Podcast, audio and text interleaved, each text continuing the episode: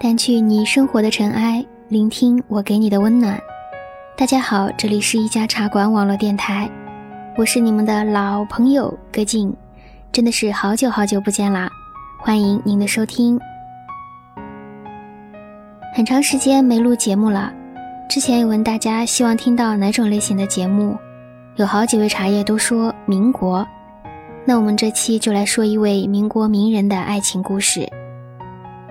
徐志摩想来大家都有所了解，但今天故事的主角不是他，是他的第一任妻子张幼仪。故事来自李小艺的文集《灵魂有香气的女子》。这本书讲述了民国二十六位传奇女性的跌宕人生，十分精彩。对民国八卦比较感兴趣的朋友们可以去看一下。这也是一位茶叶推荐给我的，非常谢谢他。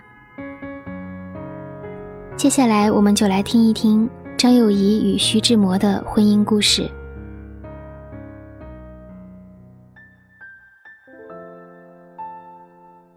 张幼仪，坏婚姻是所好学校。古往今来，婚姻状况差得过张幼仪的女子，恐怕也没几个。梁实秋曾描写徐志摩，他饮酒，酒量不红，适可而止。他豁拳，出手敏捷而不咄咄逼人；他偶尔打麻将，出牌不假思索，挥洒自如，谈笑自若。他喜欢戏谑，从不出口伤人；他宴饮应酬，从不冷落任谁一个。但是，随和潇洒的诗人对待自己不爱的结发妻子，冷漠残酷极了。婚后四年。他们相处的时间加在一起大概只有四个月，都是在徐志摩的假期。空旷的院子里，徐志摩伸长了腿坐在椅子上读书，时而自言自语，时而含首微笑。张幼仪在他旁边默默地缝补东西，心里期待和他说上一句话。可是，徐志摩宁愿招呼仆人，也不对他说半个字。那时的张幼仪年轻胆怯，于是更加沉默地咽下绝望。张幼仪到法国马赛看他，他穿着黑大衣，围着白色的丝巾。虽然他从来没有见过他穿西装的样子，还是一眼就从人堆里认出了他，因为他是所有接船的人当中唯一露出不想到那儿的表情的人。张幼仪的心凉了一大截。在国外，徐志摩总对她说：“你懂什么？你能说什么？”飞往伦敦的飞机上，她因晕眩而呕吐，徐志摩嫌弃不已：“你真是个乡下土包子。”他冷酷地要求离婚，完全不顾她已经怀孕。他说：“有人因为打胎死掉。”徐志摩答：“还有人因为火车肇事死掉，难道你看到人家不坐火车了吗？”张幼仪在德国生下了二儿子彼得，身边没有一个人照顾，他却追到柏林要求离婚，还写下了那句著名的“无爱之婚姻，忍无可忍；自由之偿还自由。”当张幼仪提出想征得父母意见之后再离婚时，徐志摩急了。他一叠声地说：“不行不行，你晓得我没时间等了，你一定要现在签字。林徽因要回国了，我非现在离婚不可。”直到那一刻，张幼仪才知道自己丈夫真正爱的人是谁。最终，张幼仪成全了徐志摩。他在离婚协议上迅速的签好字，眼神坦荡的递还他说。你去给自己找个更好的太太吧。徐志摩欢天喜地的道了谢，提出要看看刚出生的孩子。他在医院育婴室的玻璃窗外看得赞叹不已，丝毫没有想到刚产子却惨遭离婚的张幼仪应该如何养育他的亲生骨肉。徐志摩成了民国历史上闻名离婚的第一人。不过。在这段残酷的过程中，丝毫看不到那个写出“你是天空里的一片云，偶尔投影在我的波心的诗人式的浪漫与多情。看着徐志摩避之唯恐不及的逃离，你会以为张幼仪是个多么不堪的女子。可是恰恰相反，在这段婚姻中，徐志摩才是真正高攀的那个。张幼仪家世显赫，兄弟姐妹十二人。二哥张家森在日本留学时与梁启超结为挚友，回国后担任《时事新报》总编，还是段祺瑞内阁国际政务评论会议书记长和冯国璋总统府秘书长。四哥张公权二十八岁即出任中国银行上海分行副经理，是上海金融界的实力派。为了让张幼仪嫁得风光体面，在夫家获得足够的地位与重视。她的娘家人用心良苦，特地派人去欧洲采办嫁妆，陪嫁丰厚的令人啧舌。光是家具就多到连一节火车车厢都塞不下，是他神通广大的六哥安排驳船从上海送到海宁硖石。至于徐志摩，不过是硖石首富徐申如的儿子，想拜梁启超为师，还要通过显贵的大舅子牵线搭桥。可惜，所有的努力都无法让徐志摩爱她，哪怕只是微乎其乎的一点点。只是，不爱一个人是一回事，肆意伤害一个人却是另外一回事。嫁给一个满身恶习、拳脚相加的无赖，算不算坏婚姻？充其量只是遇人不淑吧。坏在明处的人，伤得了皮肉，伤不了心。但徐志摩不同，对别人是谦谦君子，唯独对张幼仪，那种冷酷到骨子里的残忍，不仅让人心碎，更是对自身价值的极度怀疑与全盘否定。自己果真如此不堪吗？自己做什么都是错的吗？自己没有别的出路吗？同时代的女子，朱安一生坚守。把自己放低到大先生鲁迅的尘埃里，却始终没有开出花。蒋碧薇果决了断，却在不同的男人身边重复了同样的痛苦，落得晚景凄清。陆小曼不断放纵，沉湎于鸦片与感情的迷幻中，完全丧失了独自生存的能力。唯独张幼仪，这个当年被丈夫讥讽为小脚与西服的女子。一边独自带着幼子在异国生活，一边进入德国菲斯塔洛奇教育学院读书。虽然经历了二儿子彼得的夭折之痛，但离婚三年之后，徐志摩在给陆小曼的信中再次提到这位前妻时，却赞叹：“一个有志气、有胆量的女子，这两年来进步不少，独立的步子站得稳，思想却有通道。”得到那个曾经无比嫌弃自己的男人的真心褒奖，是多么艰难的事。华丽的离婚分割线之后，张幼仪的人生开始有了鲜花与掌声。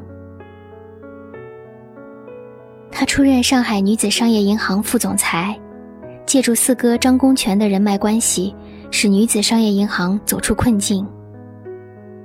每天上午九点，他已经开始在办公室忙碌，下午五点。家庭教师又上门为他补习。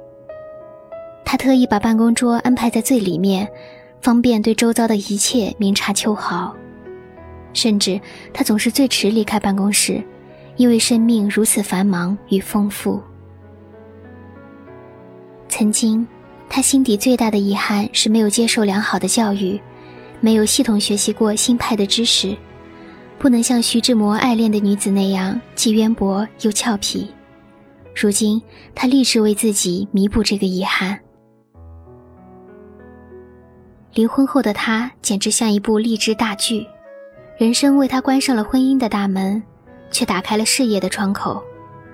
他在金融业屡创佳绩，股票市场出手不凡，甚至他创立的云长时装公司还成为上海最高端、生意最兴隆的时尚汇集地。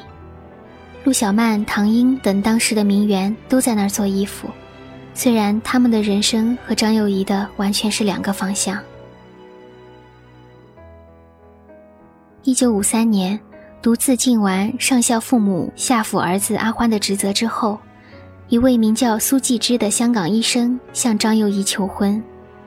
他征求儿子意见，阿欢回信：“母职已尽，母心已慰，谁为母事，谁办母事。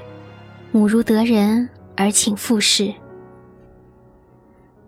曾经怎样的付出，才会赢得儿子在再婚的敏感问题上如此善解人意的支持？如果人生是一颗秀豆糖，张幼仪已经尝完了酸涩的外壳，开始感受甜蜜的味道。匪夷所思的是，离婚之后，张幼仪与徐志摩的关系反而得到了改善，他们终于在另外一种关系中找到了平衡与默契。因为阿欢与徐家二老，二人经常通信见面，像朋友一样交往。张幼仪十五岁嫁给徐志摩，为他操持家务、生儿育女、孝敬高堂。徐志摩对她虽然没有爱情，却在她漂亮转身之后有了尊敬。张幼仪对徐志摩一直是剪不断、理还乱，抚育着他们共同的孩子，照顾着他的父母。关心着他的点滴。报刊上关于徐志摩的报道，他看到便精心的剪下来，压到办公桌的玻璃板下，犹如当年在徐家老宅里耐心的绣花。而徐志摩则在张幼仪的云长公司中出资入股，把自己的朋友介绍给他担任公司的服装设计。一九三一年十一月十八日。徐志摩来到云长时装公司拿他定做的衬衫，得知他第二天要搭乘中国航空公司的邮政飞机返回北平，张幼仪心中不安，劝他不要坐这种免费飞机。他大笑着说：“不会有事的。”张幼仪不知道的是，徐志摩已经在外面流浪了好几天，因为和陆小曼吵架，他被他的爱妻用烟枪砸掉了金丝眼镜。当然，张幼仪更不会知道，这是他们最后一次见面。十一月十九日中午，大雾弥漫，徐志摩搭乘的飞机在济南党家庄附近出山爆炸，机上连他一共三个人，无人生还。噩耗传来，陆小曼哭死过去，拒绝承认现实。还把报噩耗的人挡在门外。无奈中，送信的人只好去找张幼仪这个前妻。他以一贯的冷静对事情做了妥帖安排，让八弟陪十三岁的阿欢去济南认领遗体。公祭仪式上，陆小曼想把徐志摩的衣服和棺材都换成西式的，他坚决拒绝。至于徐志摩生前的女神林徽因。则遣梁思成拿回一块飞机残骸，永远地挂在卧室。和那些他爱的女子不同，张幼仪或许不够有趣，却诚恳务实；或许不够灵动，却足以信赖；或许不够美丽，却值得托付。徐志摩是一首风花雪月的诗，而张幼仪则是一个踏踏实实的人。婚姻的神奇之处在于点睛成实，温柔被今年的婚姻一过滤，变成了琐碎；美丽成了肤浅，才华成了卖弄，浪漫成了浮华，情调成了浪费。很难见到夫妻多年还能够彼此欣赏、相互爱慕。即使恋爱炙热如徐志摩、陆小曼，婚后一语不合也烟枪砸脸。糟糕的婚姻可怕吗？它不过像一所学校，你在其中经历了最钻心的疼痛、最委屈的磨练、最坚韧的忍耐、最蚀骨的寂寞、最无望的等待。以这样饱经考验的心面对未来，还有过不去的坎吗？最怕永远面对的是过去，背朝的是未来。在张幼仪去世八年后的一九九六年，他的侄孙女张邦梅为他撰写的英文版传记《小脚与西服》，张幼仪与徐志摩的家变》出版。她这个从婚姻中突围并升华的女子坦诚：“我要为离婚感谢徐志摩。若不是离婚，我可能永远都没有办法找到我自己，也没有办法成长。他使我得到解脱，变成另外一个人。”张幼仪长眠在纽约绿草如茵的方诺伊夫墓园，墓碑上刻着她最终的名字——苏张幼仪。梁实秋在谈徐志摩一文中评价他：他沉默的、坚强的过他的岁月，他尽了他的责任，对丈夫的责任，对夫家的责任，对儿子的责任。凡是尽了责任的人。都值得尊重。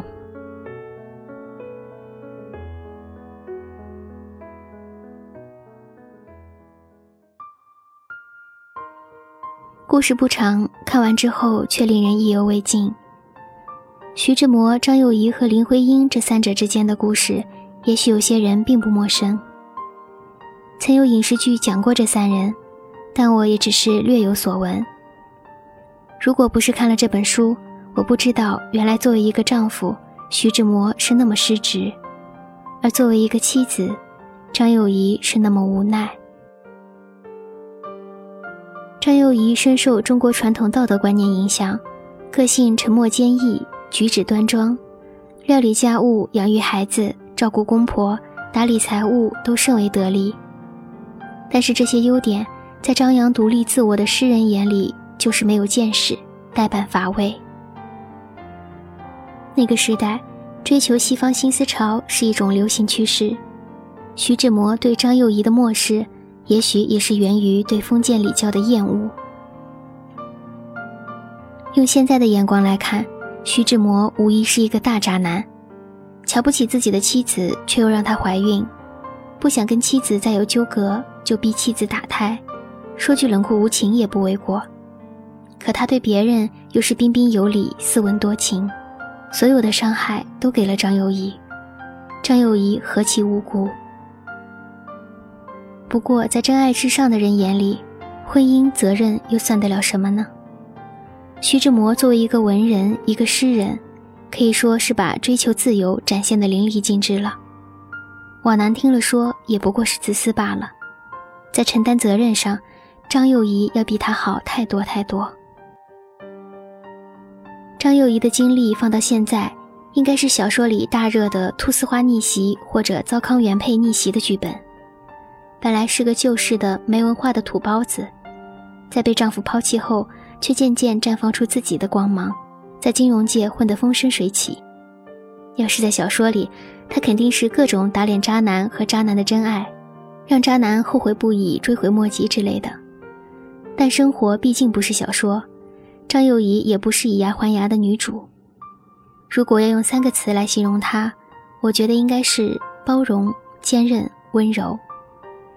包容徐志摩对自己的残忍和对婚姻的背叛，面对婚姻的失败、孩子的早逝、生活的种种磨砺，坚韧的迎难而上，以及温柔的对待身边的所有人，包括自己的前夫。张幼仪是个聪明的女子。当发现婚姻出现问题时，尝试去挽留；当发现挽留没有用时，就果断了结。她的放手成全了徐志摩，更成全了自己。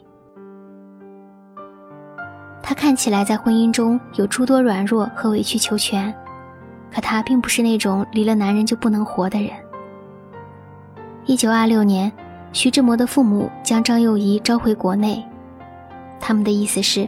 倘若张幼仪不同意徐志摩再婚，他们也就不同意，两人之前的离婚便也不作数。此时，徐志摩二婚的生杀与夺大权就掌握在了张幼仪手里。当张幼仪在公婆撑腰下有了再一次选择徐志摩的机会时，她没有任何迟疑的道：“我同意徐志摩再婚。”回到国内后，张幼仪将全部心思放在了事业上。所以我觉得，张幼仪是个脚踏实地的实干家，有婚姻时忠于家庭，无婚姻时忠于自己。他总能找到合适的活法，而不管是哪种活法，他都无愧于心。在他的事业蒸蒸日上时，徐志摩正在追求自己的真爱陆小曼。是的，即便是为了林徽因抛妻弃子，他也没能和林徽因终成眷属。这里不得不夸一句，林徽因是真的聪明，知道什么才是适合自己的，知道哪种人才能当丈夫。当徐志摩这次终于能和自己的真爱步入婚姻后，他也并没有等来自己期待中的幸福。毕竟，婚姻从来不是顺风顺水，而是一地鸡毛。在和张幼仪的婚姻中，徐志摩不是个称职的丈夫；在和陆小曼的婚姻中，角色调换，陆小曼不是一个称职的妻子。也许这就是所谓的一报还一报。张幼仪曾说，徐志摩深爱的两个女人待他都不够好，在我看来也是如此。林徽因另嫁他人。陆小曼肆意挥霍，甚至不曾注意徐志摩裤子上的破洞，也难怪张幼仪说，徐志摩所追求的西式爱情并没有救他一命。在徐志摩生活窘困时，张幼仪曾以徐的父亲的名义借钱给他好几次，甚至在徐志摩死后为他入殓。作为前妻，张幼仪仁至义尽。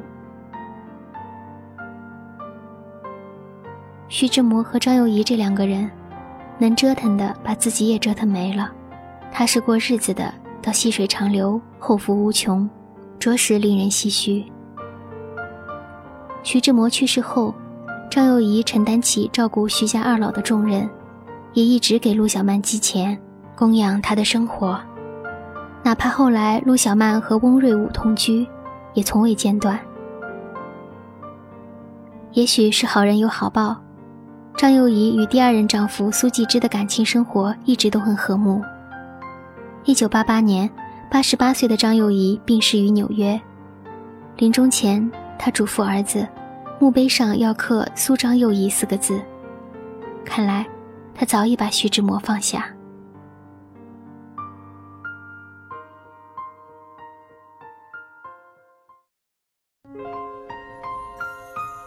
女人呐，还是得有自己的爱好和事业，不能完全围着另一个人转而失去了自我。当自己足够优秀时，优秀的人自然也会被你吸引。那么本期节目到这里就结束啦，希望你们能够喜欢。喜欢我的朋友可以关注我的喜马拉雅电台或者微博“歌小静”。一首《痴情思》送给大家，我们下期再见。夜来无风雪，着雨点。梦还没有完，断魂望归燕。有人情痴得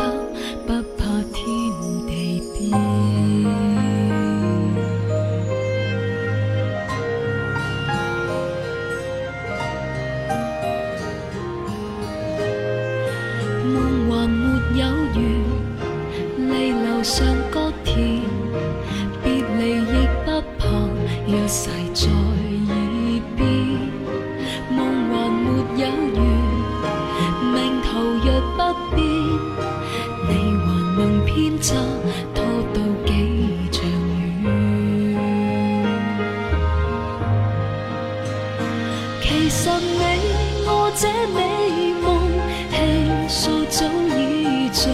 从来也是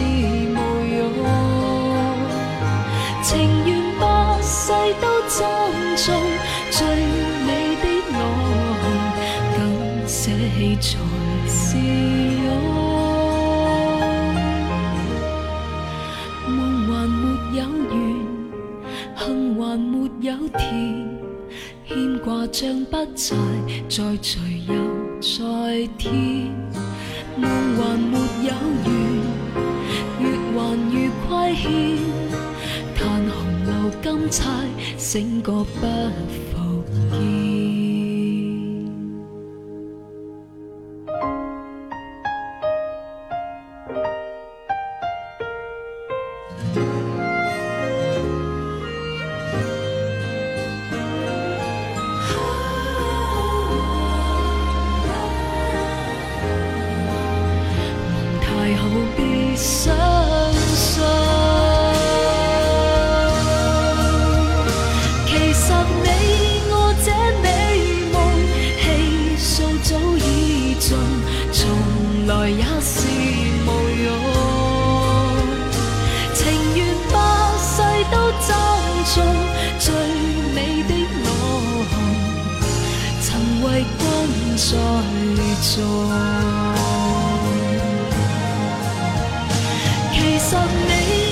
这美梦，气数早已尽，缠绵也是无用。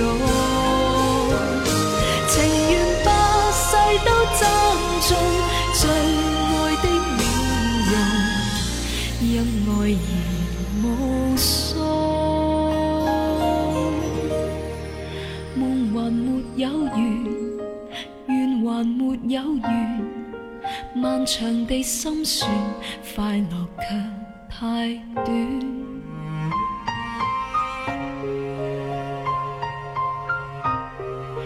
有谁情知道，不怕天